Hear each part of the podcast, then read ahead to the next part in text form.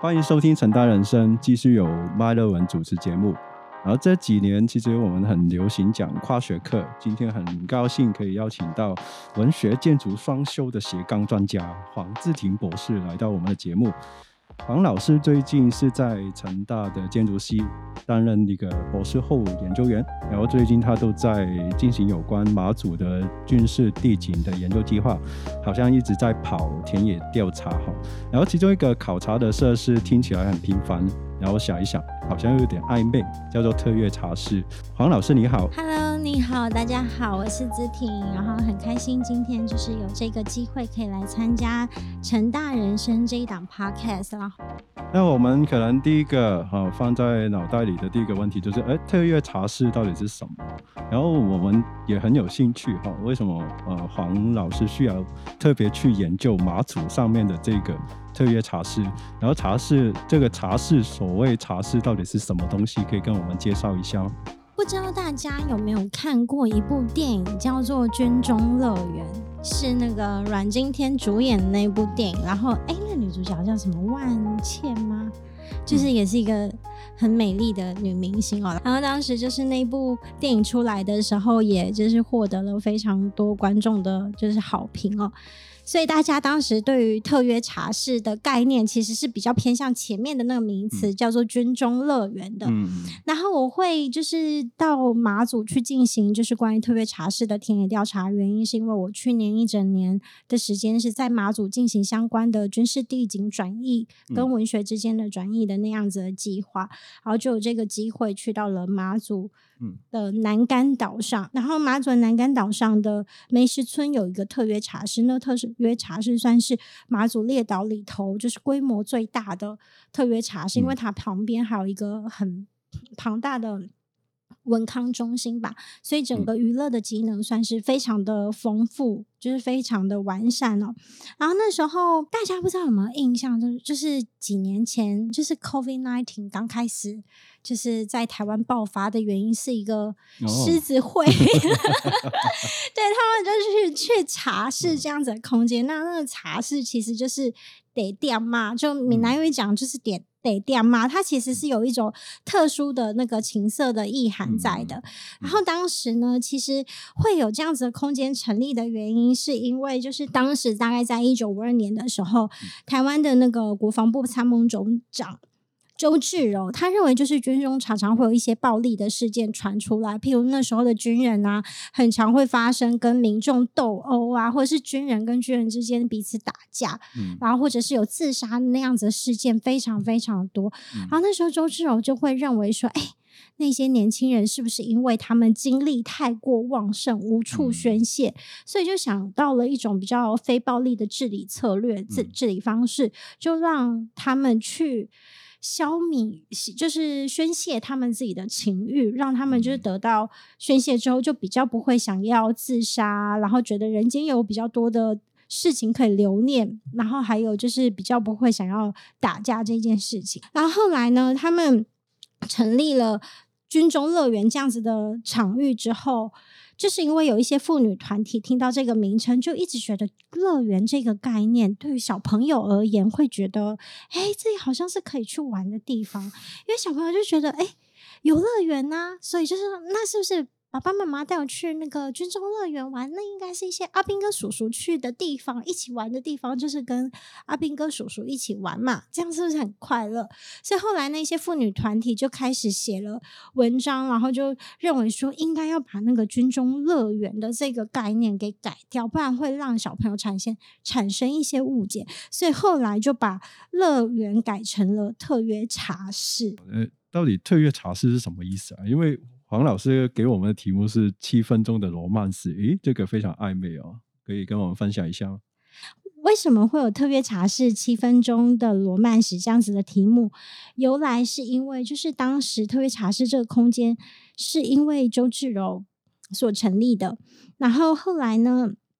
它有一个非常特殊的本岛跟离岛的差异，在本岛他们的。女性生的一堂课就是一节时数大概是三十分钟，可是到了离岛，因为僧多粥少的关系，所以离岛其实每一个士兵、每一个军官被分配到的时间只有七分钟。嗯，大家知道那个时候啊，就是当兵的人有很多，其实年纪都非常的小，他们并不见得知道就是到底性是怎么样一回事，所以其实当时就发生很多趣闻，就是嗯，女性医生看见那种很年轻的小兵进来，被那个学长他们怂恿进来那样子的空间之后，就呆呆的衣服也不知道该怎么脱或干嘛的时候，那些女性医生就开始会跟那些。阿兵哥们讲故事，然后讲一个很凄惨的故事，就开始讲说自己身世很惨啊，被卖到怎样怎样啊，所以就是做了一些不对的事情，才会来到离岛做这样子的工作啊。然后后来故事讲一讲之后呢，也骗了一些阿兵哥的眼泪，七分钟就到了。所以那时候就是才会有所谓的七分钟的罗曼史，而且离岛有一个很特殊的呃规定吧。就他七分钟，你买两张券是不是十四分钟？嗯，所以买十四分钟送一分钟，就变成凑齐十五分钟。所以有些兵人，有有些军人，他们当时就会干脆就是，呃，因为当时那种。很阳刚体制下的统裁，就是哎，我就是要对女生干嘛干嘛干嘛，感觉就是彰显自己的雄风嘛。但有些阿兵哥就是年纪太小，什么事情都还不会，所以他们就干脆就是去买票，证明自己好像会做什么，然后就是哎，我很厉害，我十五分钟哎，怎样怎样之类的，然后就在那十五分钟里头听他们讲故事。所以那个特约茶是在当当时在马祖，除了它是一种情欲宣泄的那种。治疗就疗愈他们生理的空间之外，同时也是一个心灵治愈的场所。所以听起来，特约茶室在马祖上的一个出现，是一个有一个很深厚的，可能跟冷战啊、战争啊，或者说它本身是一个蛮政治性的一个管理的技术哈。那如果是一个那么有历史感的一个个案，那我很好奇，因为黄博士好像有提议过，就是用小说文本来看呃特约茶室这个东西。然后，但是小说我们知道，它无论它有多写实也好，它总是一个虚构的一个文本的一个形构。然后，如果透过小说的话，我们其实可以看到什么？我们跟我们日常呃，或者我们一般尝试去理解的茶室，这个已经很进入我们日常生活里的一个词语，有什么不一样的想象呢？我当时选择为什么会选择舒畅的那年在特约茶室这本小说作为我当时跟马祖南干梅石村的特约茶室这样一个相关的军事地景作为对照的原因哦，其实应该说我当时的。就在去年还是今年，有写过有发表一篇研讨会的论文，然后那篇论文的题目是呃冷战军事地景及其残余的心灵地貌，然后主要是以舒畅这一本小说来讨论的。原因呢，它最刚开始的原因其实是这几年在二零一五年有。一个诺贝尔文学奖得主，叫做亚历塞维奇，然后他有写过一系列就是关于战争的那个报道的文学作品，像说《战争没有女人的脸孔》，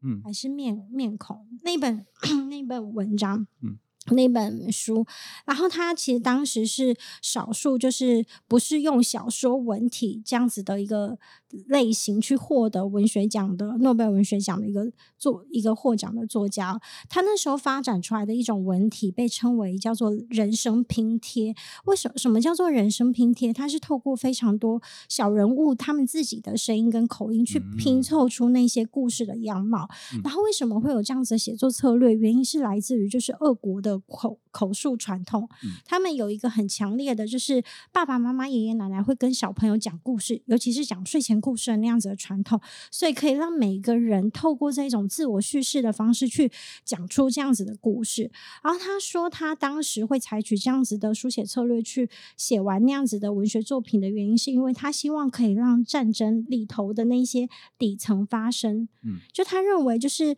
呃，大家在。思考到战争的时候，其实都是比较倾向去处理那种很宏观式的，或者是很英雄式的那种庞大的史观，但大家都没有很认真的去注意到那些小人物他们真实的人生，他们那些。实实在在发生在他们日常的那些事件到底是什么？所以他就是把他的书写的重点落在那些小人物的心路历程，然后他期待去书写一段是偏向于战争在历史的那种战乱动荡的情境之下，小人物们的感情史跟心灵故事，而不是去记录一个像是战争记录或是很庞大国家历史，或是英雄的英雄式的那种生平传记的方式哦。他想要透过这样子把焦点放在小人物身上，去 反思，就是那些从平凡生活中被命运抛入历史大事件的小人物的故事里，他们是如何被抛进历史的长河的。所以借由就是亚历山维奇他这样子的比较特殊的一种切入观看了战。观看历史的那种观点，我认为就是，嗯，在讨论战争文本，像说朱西甯的《他八二三注》，其实也是比较宏观的那种历史史观的那种小说。但像舒畅的这个《那年在特约茶室》这本小说，它很特别的是，他写的其实不是很直面战争的那样子的故事内容，他他反而是写一个战争跟战争相关的侧面的故事，然后那些去还原。他那人写作方式跟亚历塞维奇截然不同，但是他尝试去还原，譬如说在小说里头的女士应声啊，还有那什么连长啊，然后副连长啊，还是什么那些长官小兵们自的视角，这件事情我觉得就是对于冷战文学的研究是非常可贵的一个视角。接下来就是在马祖，就我刚开。我到马祖这样子的场所、历史场所去进行我就是田野调查的时候，我也发现了一件很特别的事情，就是我们。其实，在讨讨论离岛文学的时候，像金门，我们可以非常快速的想起几个代表的作家，不用说，像吴君尧老师就是一个非常著名的那种大咖嘛。然后，像我刚刚讲的主心令，他讲的他的那个八三柱，其实也是跟金门有关的那样子的小说书写，其实不乏这样子的文本出现。但我到了马祖做调查研究的时候，发现马祖他在。漫长的战地征务时期，就是大概从一九五六年到一九九二年这样子漫长的三十六年之间，它总共只有一本长篇小说出现，而那本长篇小说就是舒畅的这一本《那年在特约茶室》。而且比较哀伤的是，就是当时这本小说出来之后，有就有研究者在研究。这样子的特殊场域的时候，因为可能对于马祖的地势不够了解，所以把它归类在是金门的。特约茶室的那样子脉络，又有一部分是因为就是金门他们的那个有军中乐园的那种影视化的加持，所以大家其实对于金门的那个特约茶室，然后那个三合院改的那个空间印象会非常深刻。然后再加上马祖，它就是一个 很难抵达的地方，他每次都要看那个气候啊，然后他又那个地势又高高低低的，然后走路都很像是在 健身一样，就不是平常没事。就会想要去马祖度假的那种感觉，对，所以这件事情就非常可惜。所以我当时就觉得说，好，那我就是要来对于就是马祖在战地政务时期的这一本小说进行一定的深度的研究，然后结合他的军事地景一起来做一种探索。所以其实黄老师最后的关怀还是在，因为刚刚有提到不同人的脸孔跟他的他的声音的问题，就是从。回到人的本身去重建一个历史的的面貌，这样子哈的一个想法。然后我知道黄老师其实他很强哦，他他是一个典型的跨学科的人，因为他同同时间拿了两个学位，一个是文学的中文系的学位，另外一个是呃建筑系的学位。那我很好奇，在进行这个研究的时候，你觉得？建筑系的一个给你的，或者建筑学的一些知识，结合文学，可以让你怎样更靠近马祖上不同人的日常生活，或者说有没有打开一些我们只是从文学可能不知道的一些事情？如果说要讨论，就是马祖的那个，就是军事地景跟马祖文学做一个对照的话，我觉得两个最大的差异是，建筑在思考像这样子的特殊的历史场域的时候，他们思考面向比较多是如何带领这个空间走向未来。我讲一个比较粗浅一点的，然后大家可能可以理解的那那样子的一个刻板印象吧。我就是比较 草率一点，可能。不见得是非常的严谨，就是因为建筑啊，他们的状态跟文学不太一样。文学它嗯主要、主要处理对话的对象，大部分都是自己跟嗯那个读者，嗯但是建筑有一个庞大的要面对抗衡的对象、合作的对象啦，叫做业 主。所以嗯他必须要有强大的，就是我要跟业主进行协商，以及我要把那个东西，就是他们的机的机能取向会非常强。我要嗯如何面向未来？然后这个空间，像说我这几年参加的，我去年到今嗯年参加的那个。妈祖的战地转移、转移战生的那个计划，它很大的着力点是在于他们如何把那样子的军事据点去嗯转移，让它成为另外一个新的青创、青嗯年创意、青年创生的那种空间跟中心，然后让那样子的空间不是只停留在它过去的那种历史的嗯情境里头、历史怀旧的情境里头，而是可以走向未来，然后让未来能为这个空间注入各种新的可能。嗯就是如果要来讲那个建筑对于怀旧这件事情的思考，它其实比较像是怀旧会变成建筑在从事转译工作的一个历史的积累，但他们的未来是必须要跟大众对话的，他们不会只跟死人对话。所以他们要花很多的时间去让这个空间有用，就是这个空间它必须要呃，譬如说，如果是在马祖成立的那种转移空间，它必须要符合在地居民使用的那种生活机能，它就不能就是是一个很。住起来很不舒服的那种空间，不然居民会抗议或或是会有其他的反应。嗯对，然后它也不能只是一个蚊子馆，虽然它相较而言很偏很偏僻，但是其实非常多只眼睛在盯着，就是这样子的一个场域，把这么多的钱砸进去之后，它未来空间的转移到底是什么？所以他们相对而言，他们要面临的问题更实物。嗯可是文学它有一个弹性，是文学可以把这些食物全部都置入刮胡，嗯反正我就不管你啊，因为我写的东西又没有真正的妨碍到什么人，或是去阻阻隔了什么样子的发展，我不用去承担那种真正面向嗯未来的建，尤其是实体建设之类的那种。历史的责任，我只需要面对我自己的读者跟观众就好。所以，其实这两个不同的媒介在处理对于同样的历史事件，他们态度基本上是有一个很本质上的差异的。可这也是因为他们的呃媒材不一样，所以他们可以回应的社会问题，其实相对而言也不一样。就文学可能更多的会是在于我们对于历史。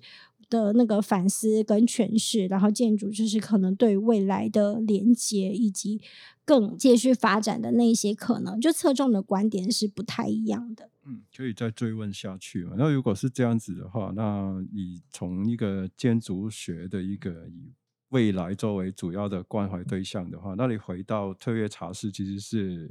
想要做什么计划？你是想要把特约茶室改造成一个未来马祖居民可以利用的空间吗？还是把它变成是一个历史的地景，然后我们可以回到这个地景，然后重新想象未来这个可能性吗？在那个马祖国际艺术岛今年二月开始的时候呢，当时在南干特约茶室里头有一档常常设展，也接着跟着开幕了。然后那档常设展，嗯，是由台南的团队叫做木罐子设计制作有限公司策划的。然后展览的全名叫做《特约青春岛琉璃》。他们与他们的生命记忆哦，这个展览常设展出来的时候，其实当时引发了一些争议，其中。刚开始的第一个争议是，譬如说我们走进了展间的时候，他使用了一些像说雨伞的那些印象，然后就有一些评论者、艺术评论者就提出了疑问，认为说，哎，这些雨伞到底跟马祖实际的关联是什么？它到底搭配了马祖哪哪怎样的那种历史形象？但是其实最被诟病的，并不是它的那个入场的那种视觉意象，而是它到了那个。常设展里头的其中某一个展间，他策划了一个小的艺术装置作品，叫做《不可窥探的禁忌》。然后这个展间里头的那个艺术作品呢，其实是采用马祖的一个很特别的视觉意象的花卉，叫做呃红花石蒜。然后大家对他比较熟悉的名称是叫做彼岸花。如果看过一些日本动漫的时候，就会看到，就是彼岸花形象其实还蛮常出现在漫画里头的。然后这个不可窥探的禁忌，他们是把这样子的红花石蒜的形象给倒挂，然后他们用那个展伸展开来的那种花瓣。把它比拟成是女士应生他们的裙摆，然后认为说，就是女士应生在战地政务时间，他们一直就是会被当时的军人跟当时的一些就是周遭的居民们偷窥着他们的生活，然后偷窥着他们的情欲那样子的标签赋予。在那样子的装置艺术品上面，结果就来了，就是非常多的马祖在地的女性的居民看到那个展间，他们就觉得很心里觉得很不舒服，因为他们觉得说女性医生在那个时代做的那一就是。从事那样子的工作，其实是很值得让人敬佩的。然后，你如果再一次去意淫，就是女性医生当时的那些工作的话，其实反而是剥夺了他们当时的那些话语权、身体的话语权，然后赋予了他们一个就是更刻板的印象，就是把他们再次的妓女化。其实这件事情还蛮有趣的，就是我在马祖实际做田野调查的经验的时候，我发现跟那个居民在讨论的过程当中有。有一票人会很尊敬的叫他们女士应声，就是我们听到的那个学名。然后有一票人就会直接叫他们妓女。其实我在访谈过程当中发现，蛮多女性的居民，他们对于女士应声的态度，相较而言比男性的居民还不好一点点。就是对，就是。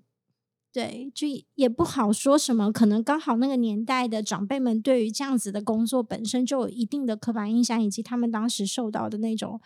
礼教的那一种束缚，所以就是会比较呃觉得没有办法接受。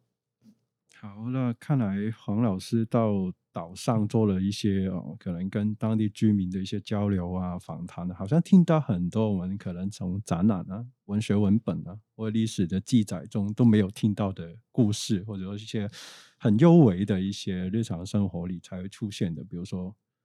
不是女适应生，而是妓女这种很微妙的一种转换哦，听起来确实一定要到实地，我们才有办法知道这种知识。那我知道。王老师还有没有听到不可能不小心听到一些奇奇怪怪的故事啊？马祖上的一些生活啊，到底是怎样的？可以跟我们分享一下吗？我先讲一下，就是我这一次去呃这个月月中去马祖进行填调发生的一些。事情，其实因为马祖当时在特约茶室工作那些女性医生们，她们相较而言都已经有一定的年纪了，所以基本上要访谈她们非常的困难。然后我在做这个研究的时候，其实就是有透过一些老师们。还有当地马祖的居民想要去签到那些当时女性医生的线索，对他们进行直接的访谈。然后那时候其实有获得了三个就是访谈者的联系方式，但是当我直接跟他们联系的时候，他们都非常的愤怒，甚至就是挂我电话。其中一个访谈者，他的身份是当时军人跟女性医生生下来的后代，他们自己本身很忌讳讲这件事情。然后就觉得说，事情都过去了那么久了，你们还来访问我，真的超级没礼貌的。就是有一群长辈是这样子，然后当时呢，就因为就是受访者遭受受访者拒绝的那种状态，其实我原本觉得有一点点挫折，然后后来就透过了其他的另外一。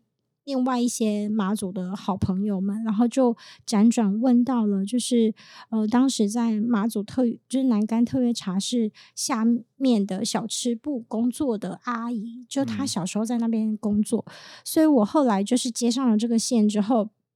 我就去这个月的月中就去访问了那个阿姨，然后访问了那个阿姨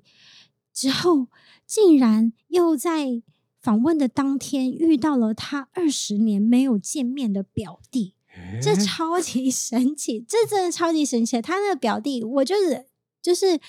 用代号好了。那个我访问那个阿姨叫做阿金姨，然后那个二十多年没有呃见面的表弟叫做阿明叔。阿明叔他有一个堂姐他的堂姐呢，在特约茶室当过洗衣工。洗衣女工当过一阵子，然后她会当那个洗衣女工的原因，其实是因为妈妈啦，就是妈妈带小孩一起去做那个洗衣工，然后